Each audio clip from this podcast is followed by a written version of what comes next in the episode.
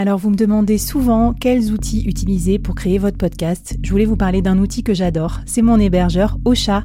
Ils sont partenaires du board et avec mon code promo que je vous mets en description du podcast, vous aurez un mois d'abonnement offert sur la formule Boost. Moi, ce que j'adore chez eux, c'est tous leurs nouveaux outils de podcast marketing euh, que je trouve incroyables.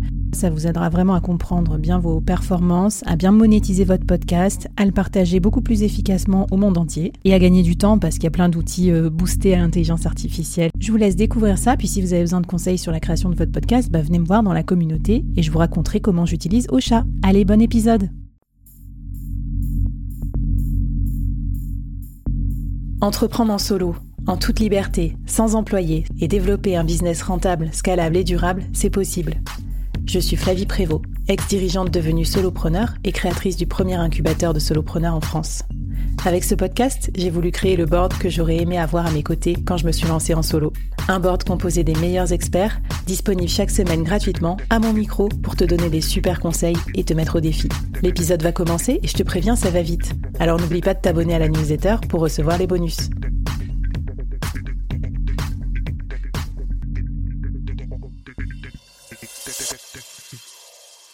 C'est la deuxième journée du Free Up, j'enregistre en live, et c'est la journée dédiée aux entreprises. Alors on pourrait se dire, bah tiens, pourquoi une journée dédiée aux entreprises sur un, festival de freelance? Pour une fois qu'on était tranquille entre freelance, en vans, à pouvoir se parler dans les allées, boire une bière à 17h sans se faire juger par nos clients, qu'est-ce qu'ils font là les clients? Et eh ben je trouve que c'est une super idée en fait de, de la team d'organisation parce que les freelances ne peuvent pas exister sans les entreprises. Moi, je vois trop de messages passer de temps en temps sur les réseaux sociaux qui me qui m'offusquent ou en mode oui, euh, tous freelance, le salariat c'est de la merde, etc. Les entreprises ont rien compris.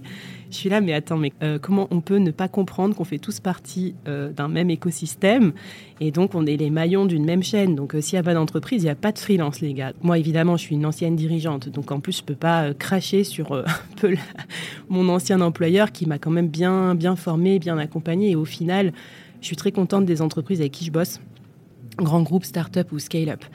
Alors, un point sur l'évangélisation. Je pense qu'elle est nécessaire néanmoins, car il n'y a que 1 million de freelances en France sur, euh, de mémoire, j'espère que je dis pas de conneries, parce qu'après je pourrais pas corriger, mais je crois que c'est 30 euh, millions d'actifs en France et seulement 1 million de freelances. Donc on est encore euh, vraiment une minorité, un mode de vie et de travail qui est quand même majoritairement incompris. Hein. Quand on en parle à nos proches, on s'en rend bien compte. Les entreprises en France ne sont pas en plus les meilleures en freelance parce que je parlais aussi dans les allées avec des partenaires comme Fever où en fait euh, on parlait d'internationaliser son, activité. Je connais plein de solopreneurs qui bossent avec des entreprises, des grands groupes internationaux, et où en fait les autres pays sont plus avancés que nous dans l'usage du freelancing. Donc la France est un peu en retard sur le fait de travailler avec des freelances. Donc il faut qu'on travaille à euh, raconter ce qu'on fait, pourquoi on est des bons euh, travailleurs aussi pour les entreprises, et bref, il faut qu'on évangélise les boîtes. Donc moi, ça va être mon gros chantier, je pense, en 2024. Euh, ça va être le chantier de pas mal de boîtes aussi. Prenons l'exemple des plateformes de freelance. Elles faisaient toutes pas mal d'actions pour euh, fédérer des communautés de freelance. Et là, on se rend compte que, bah tiens, euh, des freelances, elles en ont. En veux-tu, en voilà. Je croisais Clément, là, le community responsable communauté de crème de la crème. Il me disait, ben, la communauté, elle grandit super bien. Par contre, maintenant, il faut trouver des nouveaux grands comptes pour travailler avec Malte, pour travailler avec Crème de la Crème et pour travailler avec nous, les freelances. Donc, il va y avoir un gros, gros chantier euh, évangéliser les dirigeants. Pour la petite histoire, moi j'ai bossé jusqu'à mes 38 ans en entreprise traditionnelle et je n'ai jamais croisé un freelance. Alors j'étais dans des métiers euh, classiques, opération, vente, euh, comité de direction.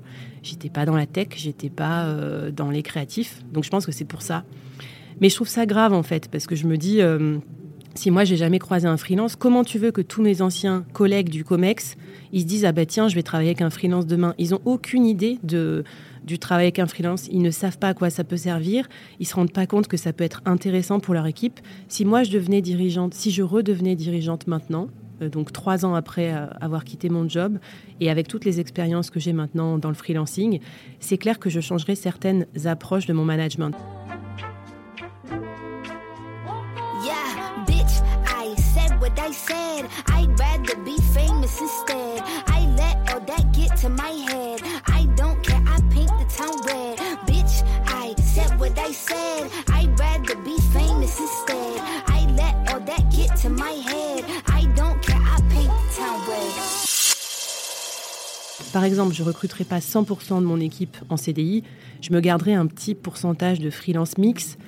peut-être 5-10% de ma masse salariale pour justement avoir recours de temps en temps quand j'en ai besoin à des freelances pour... Euh, voilà, une activité chargée, pour mettre un peu de dynamisme dans mon équipe, pour nous apporter une compétence qu'on n'a pas, pour euh, animer des choses, pour venir avec moi sur des événements. Bref, je changerai plein de choses. Mais ça, les managers peuvent pas s'en rendre compte parce qu'ils n'ont pas encore travaillé avec des freelances. Donc, notre rôle à tous, c'est de leur expliquer comment on bosse, de leur donner confiance, de leur montrer aussi l'impact positif que c'est de travailler avec des freelances et donc, bah, je pense que les gars, il faut évangéliser plutôt que diviser. D'ailleurs, moi, je vais y travailler avec euh, bah, Marie, euh, la founder de mon collectif, hein, le collectif Fleet. Et on a décidé d'écrire un livre ensemble. Et donc, ça sera mon premier livre. J'ai failli écrire un livre pour le board. Et puis, je me suis dit, non, je vais faire ça d'abord sur le manager du futur. Et ce manager du futur, d'après nous, Bien sûr, il va utiliser des choses comme les nouvelles technologies, l'IA, euh, des technos, tout ça, mais il va aussi intégrer plus de freelance dans son organisation. Et en tout cas, nous, c'est le message qu'on va faire passer, d'abord en écrivant ce livre et ensuite en donnant des conférences en entreprise pour expliquer en fait toute la modernité de ce dispositif des, des freelances qui sont quelque part euh, des exhausteurs de performance pour les entreprises quand ils sont bien utilisés. Enfin, il faut aussi montrer euh, tout notre professionnalisme, bien sûr. Donc, n'hésitez pas à faire des cas clients, des business cases, à les publier et montrer aussi que vous êtes un public fiable et fidèle. Parce que souvent, c'est un truc que j'entends. Euh, oui, les gens veulent en gros avoir des, des employés parce qu'ils sont plus fidèles. Je suis pas d'accord. Moi, je bosse avec trois, depuis trois ans avec les mêmes freelances qui bossent pour moi toutes les semaines et en fait ils sont euh, hyper fidèles. Donc euh, c'est pas parce qu'on est euh, contracteur, qu'on n'est pas employé, qu'on est moins fidèle. Et d'ailleurs, les CDI, est-ce qu'ils sont vraiment fidèles? Parce qu'entre la, la, grande démission, leur envie de changer de job, etc., finalement, quand on y réfléchit, il y a plein de CDI qui vont rester un an, deux ans, trois ans dans l'entreprise et s'en aller. Un bon petit signe quand même que j'ai vu dans les allées des professionnels, c'est que maintenant, il y a des startups de nouvelle génération qui arrivent sur le marché. Des startups souvent créées d'ailleurs par des freelances comme nous avant, qui euh, ont créé des boîtes. Euh, je pense à Super Indep avec qui je discutais hier euh, autour d'une bière et qui me disait bah voilà, nous, on assume euh, d'avoir une grosse partie de notre équipe en freelance parce qu'on était freelance, donc on a confiance dans les freelances. Donc ça, c'est un super signal. Et il me disait aussi attention quand même, les investisseurs souvent demandent encore qu'on ait une certaine proportion de personnes en CDI pour être une vraie boîte solide.